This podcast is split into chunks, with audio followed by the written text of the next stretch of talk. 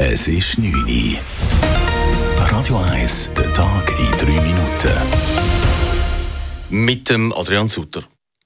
Der Nationalrat hat bei der Budgetdebatte erste Entscheide getroffen. So soll die Schweizer Landwirtschaft im kommenden Jahr gleich viel Geld in Form von Direktzahlungen erhalten wie in diesem Jahr. Damit folgt der National dem Ständerat, der ebenfalls fast 85 Millionen Franken für Direktzahlungen mehr ausgeben will als der Bundesrat.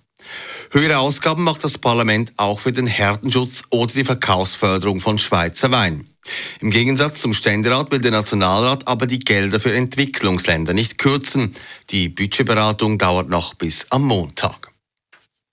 Rund um den Flughafen Zürich waren im letzten Jahr über 43.000 Menschen stark durch Fluglärm belastet.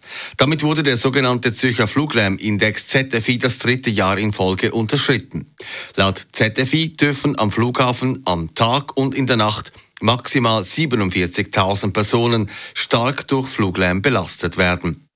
Dass der ZFI zuletzt dreimal eingehalten werden konnte, lag vor allem an der Pandemie. Aber auch andere Maßnahmen hätten dazu beigetragen, erklärt die zuständige Regierungsrätin Carmen Walker-Späh.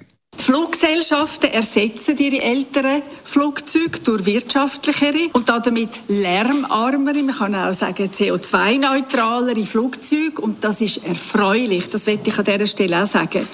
Und das hat eine zunehmend positive Wirkung, auch zusammen mit den passiven Schallschutzmaßnahmen, die wir ja ständig machen. Trotzdem nimmt die Zahl der stark lärmbelasteten Personen am Flughafen Zürich gegenüber den Pandemiejahren wieder deutlich zu. Mehr als neun von zehn Personen in der Schweiz nutzen täglich das Internet. Das macht sie anfälliger für Desinformation und Hassrede, wie eine Erhebung des Bundesamtes für Statistik zeigt.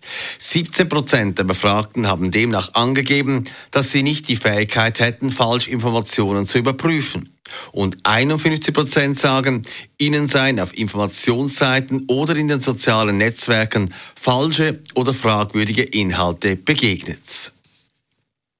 In Schweizer Kindertagesstätten ist die Personalfluktuation hoch. Im letzten Jahr verließen durchschnittlich pro Kita drei Angestellte ihren Arbeitsplatz. Das zeigt eine Umfrage bei über 620 Kitas, die der Verband Kinderbetreuung Schweiz Kibe Suisse erstmals durchgeführt hat. Dies entspreche einer Austrittsquote von 30 Prozent, schreibt Kibeswiss dazu.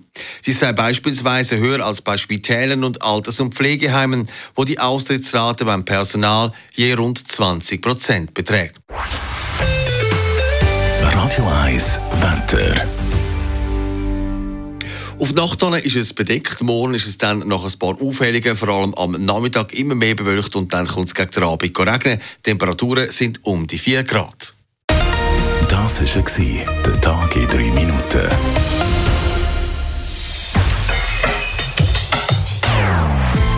Nonstop. Das ist ein Radio 1 Podcast. Mehr Informationen auf radio1.ch.